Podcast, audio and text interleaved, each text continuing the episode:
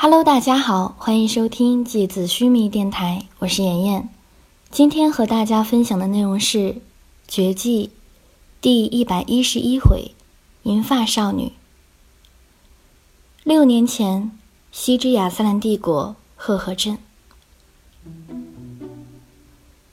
东赫的额头上顶着一层细密的汗珠，他的脸色看起来通红，像是在地下温泉洞穴里面。被水蒸气蒸了一个钟头的样子。赫河镇虽说是亚斯兰的领土，但实际上从整个城镇的样貌来看，一点都没有亚斯兰的风格。四处都是坚硬土墙砌成的简陋房屋，房屋的上方没有瓦片的屋顶，基本都是树枝编织而成的屋顶架子，上面铺着一片片宽大的棕榈叶。棕榈叶层层叠叠地将屋顶覆盖起来，树叶之间的空隙能够保证空气的流通，否则在赫河镇这样干燥炎热的地方，屋内的温度能够让人很快脱水。同时，棕榈叶又经过橄榄油浸泡后晒干而成，因此雨水冲刷时，水珠就像是玻璃珠子一样圆滚滚地滚落屋檐，不会因为渗透而漏雨。格兰仕穿着一件当地居民最常见的齐肩背心，领口开得很大，所以他结实漂亮的胳膊肌肉和宽阔胸肌都裸露在外面，在火把和油灯的光芒下，映射出性感而健康的小麦肤色。他嘴里叼着一根麦草杆，歪过头，有点忧伤地看着东河。我说：“你真的不热吗？”你看起来有点不太好。格兰仕忧愁地看着正襟危坐的东河，他依然穿着从格兰尔特出发时的那身宽大长袍，领口的扣子一直扣到最上面一颗，看起来像一个牧师般严肃而正经。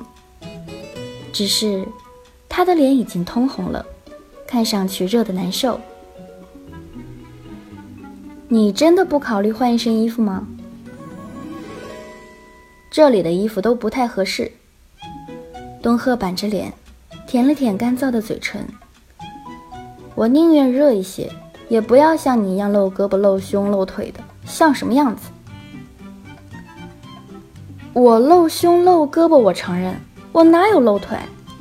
我这条裤子都快要到膝盖了，好吗？这叫腿吗？这叫脚。好吗？格兰仕翻了个白眼，屈起一条腿，把胳膊搁在膝盖上。哎呦喂！东鹤突然太阳穴一跳，他的目光飞快地从格兰仕宽大的裤管中缩回来，像是见了脏东西一样，用力地闭了下眼睛。你里面能不能穿条裤子？伤风败俗。太热了会影响发育的，我还是个少年呢，正在长身体。格兰仕拿起嘴里的麦秆，指着东鹤说：“你怕不怕热？我先不管，但是我保证，你这样一走出去，一定被围观的。被围观是小事，但万一引起边境纷争，那可就麻烦了。而且你还是皇室身份。”你觉得露胳膊露腿更丢脸，还是被边境守卫遣送回格兰尔特更丢脸啊？吉尔加美什王爵可说了，让我们低调行事，切勿暴露身份。东鹤深呼吸一口气，脸色有点难看，显然他有点动摇了。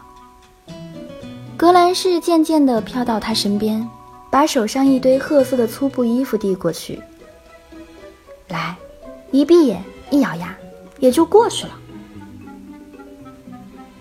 东鹤直勾勾地看着格兰仕，然后在喉咙里非常愤怒地闷哼了一声，伸手抓过衣服，然后转身走到墙角的柜子后面。换个衣服而已，还要躲柜子后面？你是不是屁股后面长了个尾巴呀？还是说你有六根脚趾头？格兰仕探过身子，朝墙角偷瞄过去，刚刚探出头，迎面砰的一声就撞到了一面透明的墙上，墙角处传来一声冷冷的哼声。我就知道。格兰仕伸手摸着空气里竖在自己面前的那面透明的气盾，有点不甘心。哼，你就仗着我不会气盾欺负人吧？我和你说，我会雾隐绿岛，我就立刻找王爵教我。到时候我要把你……格兰仕突然停下来说话，双眼直勾勾地看着从墙角柜子背后走出来的东赫。东赫穿着一件对开的无袖短褂，胸肌和腹肌整个裸露在外面，看起来就像一个街头耍蛇的吹笛手。他赤着脚踩在泥地上，整张脸看起来非常严肃而别扭。格兰仕弯下腰，哈哈一阵狂笑。东赫，你 放心，我保证不会告诉别人你看上去就像一个小奶猪的。你这一身皮肤白的有点过了，这哪像爷们儿的皮肤啊？这就是从来不晒太阳、窝在宫殿里面长大的小公主啊！我攻你大爷！东赫额头跳起一根青筋。然后转身，一言不发，闷闷不乐地走出了这间小小的土屋。格兰仕揉着笑疼的肚子跟了上去，一边笑一边气喘吁吁地嚷嚷着：“你等等我呀！”街道上挤满了人群，大家都在朝同一个方向涌去。格兰仕和东赫混在人群里面，随着大家一起前行。人流的目的地非常统一，大家都在前往城镇西边的广场，那里马上就要开演第一场巡回马戏。这个马戏团非常有名，一直在亚斯兰东部边境的几个城市之间巡回演出，但是他们演出的频率不是很高，所以基本上一个城市一年也就只能轮到一次。所以，每一年的巡回演出，对赫河镇来说，都像是一个小型的节日。格兰仕和东赫猫在一架装满了各种器具的木车背后，朝着那个临时搭建起来的巨大帐篷张望。格兰仕若有所思的点点头，然后认真的对东赫说：“东赫。”等一下，你用风源魂术制造一场沙尘暴。这里气候干燥，满地都是黄沙。我相信大家的视线都会被暂时遮蔽。我会趁着这个短暂的空档，窜上帐篷的屋顶。你看见顶上那个圆洞了吗？我就从那儿进去。你在门口接应我。我应该几分钟之内就可以把阴沉带出来。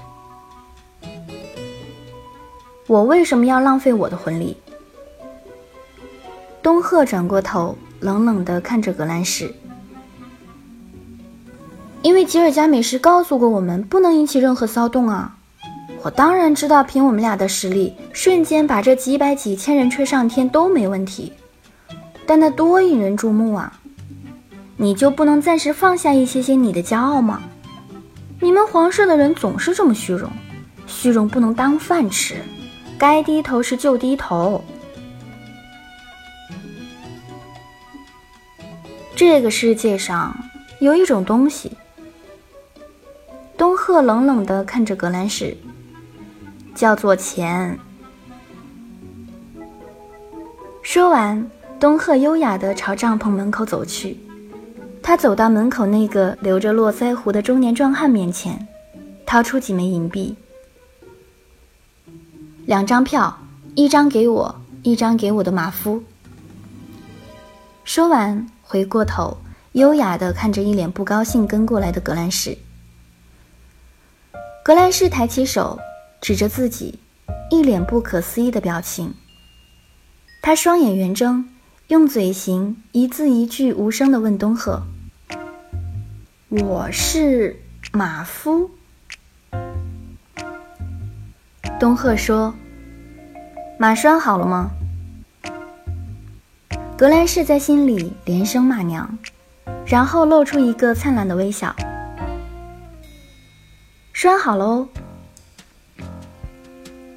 东赫看着格兰仕一脸吃瘪的表情，笑容更加舒展了。嗯，你们穷人家的孩子没看过马戏吧？今天带你看一下，开不开心？格兰仕一排雪白的牙齿快要咬断了。开，开心。那跟我进去吧。东赫心满意足地转身走进了帐篷。东赫，我回去一定会告诉王爵的。你突然一下子撞到前面的东赫，不知道为什么，东赫刚刚走进帐篷就停了下来。格兰仕看着他的背影，虽然看不见他的面容，但是从他紧绷的身躯来看，格兰仕也知道。有什么事情不太对劲？他走上前去，和东赫并排站立。他顺着东赫的视线往前方看去，然后他的脸色也变得凝重起来。对面的另一个入口，一群穿着暗红色紧身服饰的人正在走进帐篷。他们的脸上有图案各异的红色纹身。双手的肌肤像是被滚水烫过一样，都泛出明显的赤红。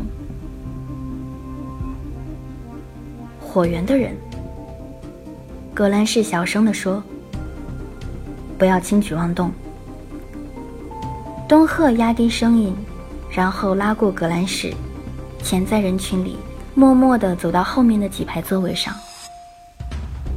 格兰仕在圆弧的木条长凳上坐下来。他侧过头看着东赫，东赫的脸色异常严肃。格兰仕明白他的担忧。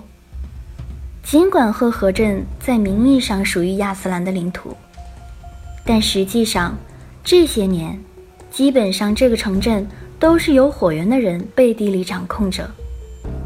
他们控制了镇上的贸易、农作物贩售、边境通行，基本上。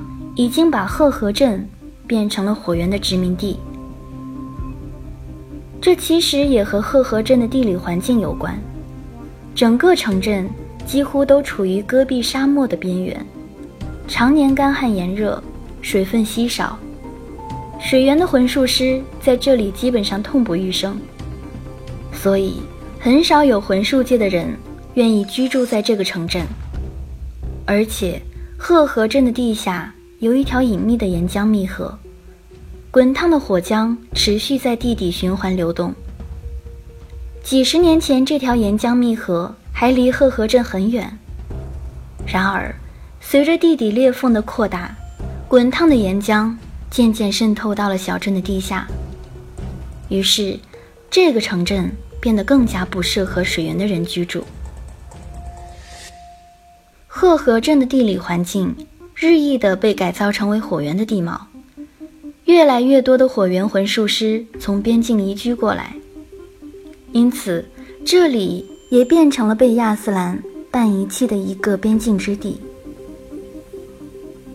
入场的观众渐渐坐满了，帐篷里响起一阵悠扬的笛声，喧闹的观众随着笛声渐渐安静下来。帐篷的顶上突然发出一阵咔咔咔的金属声。格兰仕抬起头，一个生锈的金属笼子从帐篷顶端缓慢地降下来。笼子降落到圆形场地的中央，看起来就像一个巨大的鸟笼。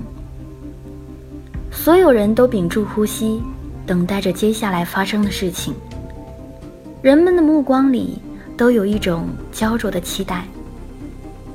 这时，帐篷尽头的布帘掀开了，正对布帘的笼子处有一扇铁门缓缓打开，看起来有什么东西要进入这个笼子了。